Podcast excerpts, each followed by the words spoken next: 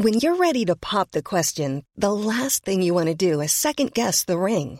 At Bluenile.com, you can design a one of a kind ring with the ease and convenience of shopping online. Choose your diamond and setting. When you find the one, you'll get it delivered right to your door. Go to Bluenile.com and use promo code LISTEN to get $50 off your purchase of $500 or more. That's code LISTEN at Bluenile.com for $50 off your purchase. Bluenile.com code LISTEN. Pese a todo lo vivido y sufrido por la Argentina, el kirchnerismo sigue insistiendo en que crear nueva moneda para financiar los déficits públicos del gobierno no genera inflación. ¿Es realmente así? Veámoslo. A pesar del gigantesco desastre económico perpetrado por el kirchnerismo en Argentina, con una tasa de inflación absolutamente desbocada y que amenaza con convertirse en una hiperinflación, a pesar de todo lo anterior, los kirchneristas no desfallecen a la hora de reivindicar sus desastrosas, sus calamitosas políticas económicas. Observen si no a la diputada kirchnerista Julia Estrada defender la emisión masiva de pesos para financiar el endeudamiento del gobierno, apelando tragicómicamente a la autoridad de la llamada teoría monetaria moderna. Y el mejor ejemplo es la pandemia. No hay mejor ejemplo que la pandemia. Con 8 puntos de déficit fiscal, en realidad terminó en 6,5, pero se pronosticaban 8 puntos, en un 80%, un poco menos, financiados por emisión monetaria. La prueba de que se puede financiar con emisión es la pandemia. Y hay una teoría, ya que estoy un poco citando nuevas teorías para que si hay algún liberal escuchando vaya a leer. La teoría monetaria moderna, que es una especie de ayornamiento de algunas miradas keynesianas, plantea que los déficits sirven para crecer. Stephanie Kelton, por ejemplo, es una asesora de Bernie Sanders, en realidad de los demócratas, escribió en el Financial Times, en el medio de la pandemia, estoy hablando de abril-mayo, diciendo, los estados del mundo van a tener mucho déficit y eso está muy bien. El FMI con Cristalina Georgieva dijo hace poco, gasten, gasten mucho. Obviamente, Sí, después también dijeron, viene la pregunta, ¿no? No, no, obvio, Vamos a intentar explicar todo lo que está mal en este razonamiento. El déficit público de un gobierno supone que ese gobierno gasta más de lo que ingresa. Es decir, que se queda con un mayor porcentaje del PIB que aquel que ha grabado con impuestos. En términos todavía no monetarios sería equivalente a lo siguiente. Imaginemos que hay una plantación de trigo y que el gobierno le dice al productor de ese trigo, me tienes que pagar en impuestos el 30% de tu producción. Pero además yo me voy a quedar con otro 40% de tu producción, pero no porque te la esté cobrando vía impuestos, no porque te la esté arrebatando vía impuestos, sino porque te la voy a pagar más adelante. Es decir, que hay una parte del PIB o de esta producción de trigo que el Estado se queda por autoridad fiscal, porque la confisca tributariamente, y hay otra parte del PIB o de esta producción de trigo que el Estado compra voluntariamente, pero que se compromete a pagar más adelante. Sobre la porción del PIB que el Estado reclama vía impuestos, los propietarios no tienen mucho que decir, no tienen mucho que opinar. El Estado les dice, estás obligado a darme esto, y si no cumples con lo que te digo, envío a la policía a casa y te lo van a arrebatar. Por tanto, en el ejemplo de la plantación de trigo sería equivalente a que el Estado confisca por la fuerza el 30% de la producción de trigo. Distinto es el caso de la otra porción del PIB que el gobierno no arrebata fiscalmente, sino que compra a crédito. En este caso, los propietarios del PIB, el propietario del trigo, le podría decir al Estado, no me da la gana de venderte esta producción a crédito, porque no me fío de que en el futuro me vayas a pagar. Es decir, el propietario del PIB o el propietario del trigo no está obligado a darle esa porción de su producción al Estado. Y en este punto el Estado puede hacer dos cosas.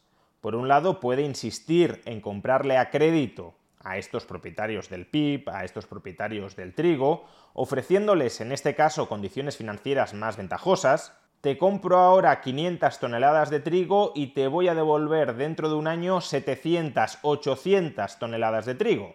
Es decir, subiendo el tipo de interés al que se financia el Estado, o bien, y ahora introducimos el elemento monetario, Si ese Estado es el que se encarga de suministrar dentro de esa sociedad la moneda que se utiliza en el conjunto de la economía como medio de intercambio y como depósito de valor, el Estado puede recurrir a crear nueva moneda y comprar el trigo a su precio de mercado. Si el propietario del PIB, el propietario del trigo, no quiere vender a crédito su trigo, quiere cobrar de inmediato, quiere venderlo y cobrar de inmediato, el Estado lo que puede hacer es imprimir la moneda que dentro de esa economía se utiliza como dinero y utilizar la nueva moneda impresa para comprarle el trigo a su propietario. Ahora bien, si el Estado opta por esta última vía, por imprimir dinero para comprar el trigo, ¿qué hará el propietario del trigo con el dinero, con el nuevo dinero que está recibiendo? Pues puede hacer dos cosas. La primera, si no quiere gastar ese dinero ahora mismo, sino que únicamente quiere tener un mayor saldo de tesorería, lo que puede hacer es almacenar, atesorar ese dinero. Y en segundo lugar, si no quiere atesorar ese dinero, sino que quiere comprar otros bienes, lo que hará el propietario del trigo es gastar ese nuevo dinero dentro de la economía. Pero claro, ese nuevo dinero que proporciona nueva capacidad de gasto al propietario del trigo ha sido creado por el Estado sin ninguna contrapartida de bienes y servicios reales ahora mismo a la venta. O dicho de otra manera, el gasto nominal dentro de esa economía se incrementa sin que haya aumentado la producción real de bienes y servicios.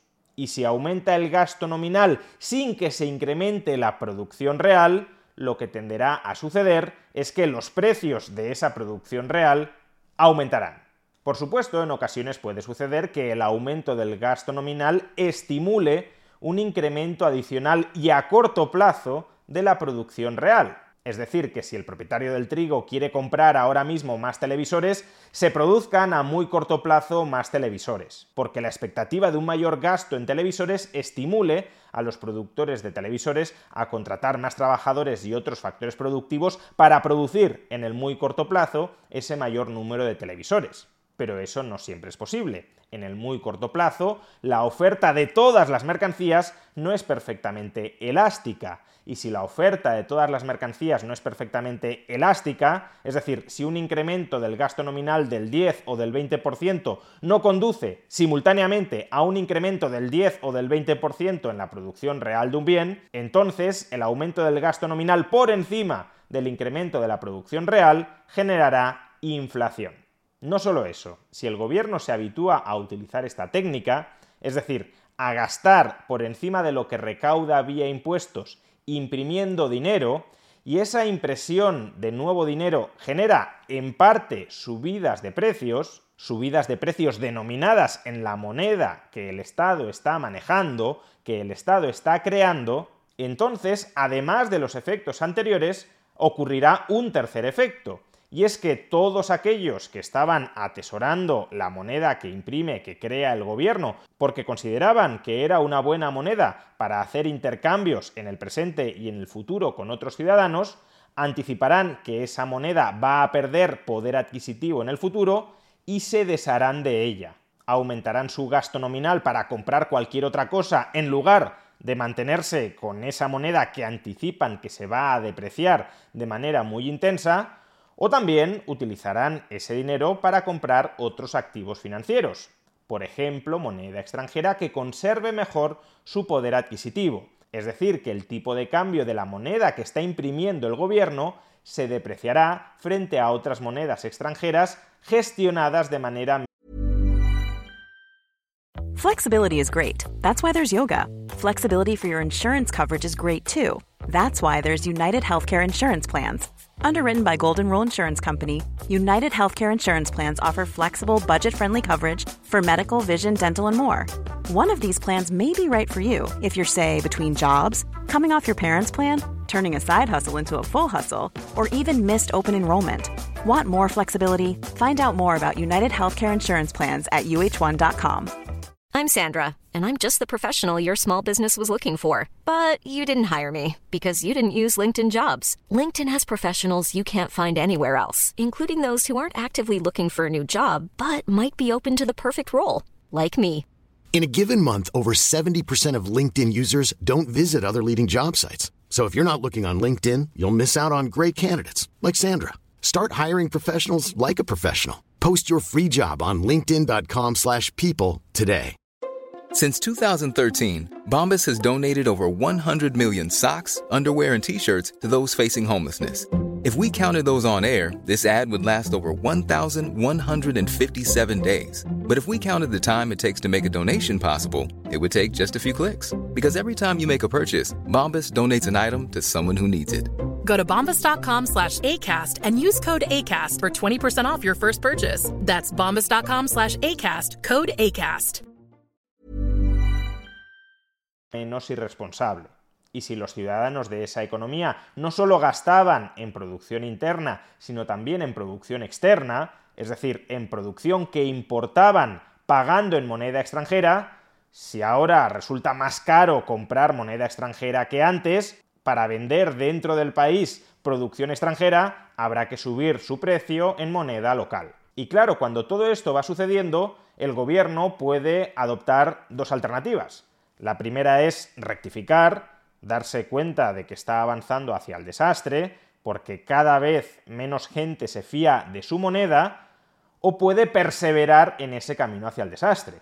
Si el gobierno quiere seguir gastando más de lo que recauda vía impuestos por la vía de imprimir moneda y los precios de lo que quiere comprar en términos de esa moneda van en aumento, cada vez tendrá que imprimir más moneda. Y si los ciudadanos ya no se fiaban de la moneda que había creado hasta el momento, todavía se van a fiar menos de cantidades crecientes, expansivas, de moneda de nueva creación. Por tanto, la demanda de ese dinero, el atesoramiento de ese dinero, se hundirá todavía más y su depreciación será aún más agresiva.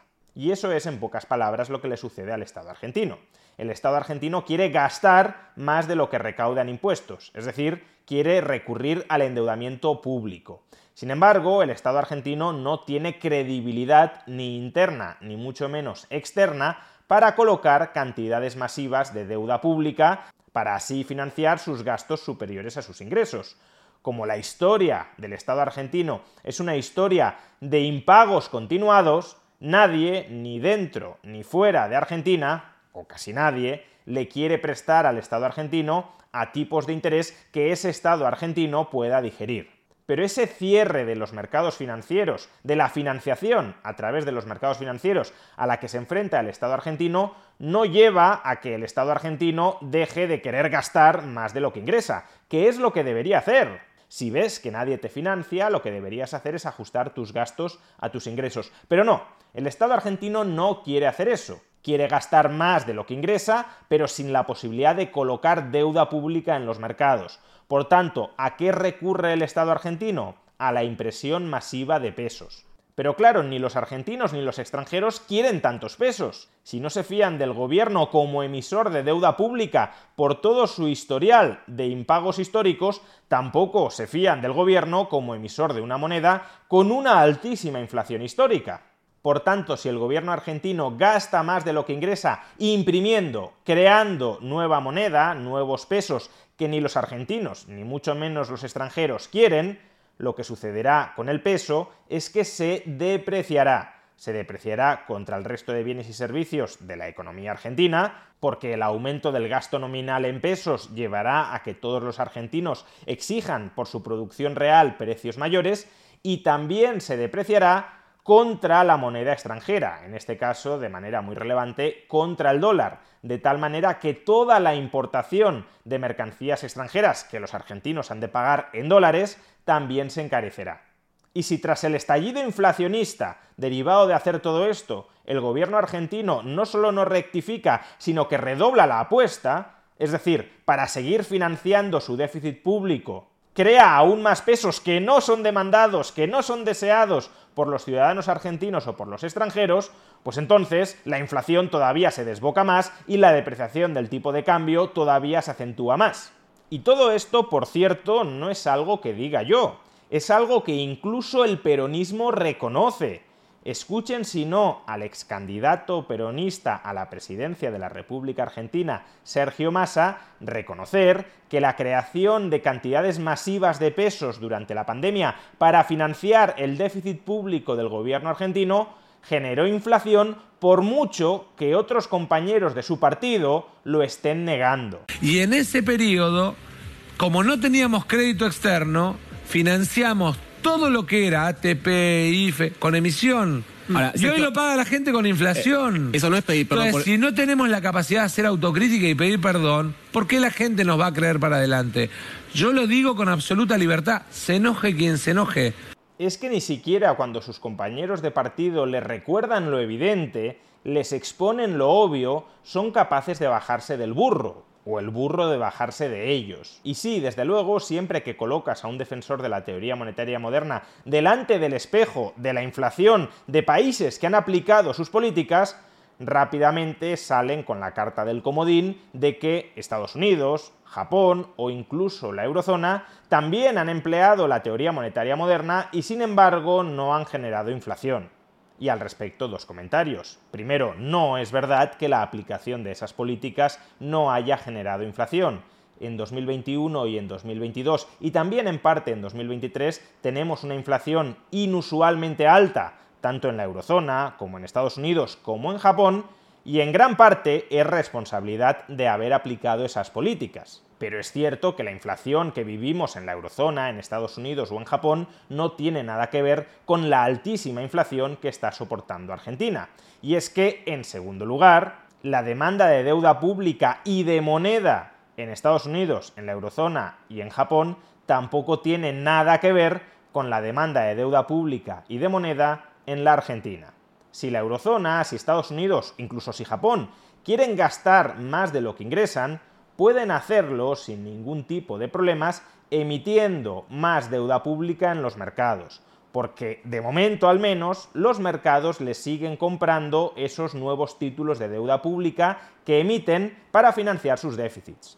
A diferencia de Argentina, la eurozona, Estados Unidos o Japón no tienen que recurrir a la emisión monetaria porque nadie les quiera comprar su deuda, sino que en general lo que hacen es convertir en moneda deuda que ya ha sido emitida y comprada en los mercados. ¿Y por qué hacen esto? Pues porque tanto en la eurozona como en Estados Unidos como en Japón hay una elevada demanda de moneda de estos estados la demanda de dólares, la demanda de euros, la demanda de yenes, es una demanda nacional e internacionalmente elevada. No infinita, pero sí desde luego mucho mayor que la demanda de pesos en Argentina. Eso significa que si Estados Unidos, la eurozona o Japón imprimen, crean nueva moneda, gran parte de esa moneda se mantiene en los saldos de tesorería de sus ciudadanos o de ciudadanos extranjeros que quieren tener exposición a dólares, a yenes o a euros. Si tú aumentas la oferta de una moneda, pero esa moneda no se gasta, sino que se ahorra, se atesora, eso en sí mismo no genera inflación. Pero claro, si tú imprimes muchos más pesos y nadie quiere tener pesos, eso sí genera inflación. En definitiva, si Argentina no quiere repetir los gravosísimos errores del pasado, lo primero que tiene que hacer es aprender sobre las causas de esos errores del pasado.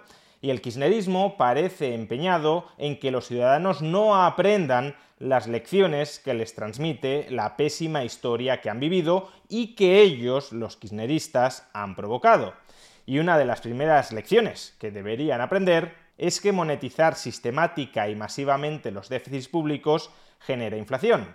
Y por tanto, la segunda lección que deberían aprender es no hacer caso a los cantos de sirena de aquellos que los han llevado a la actual situación, es decir, la teoría monetaria moderna.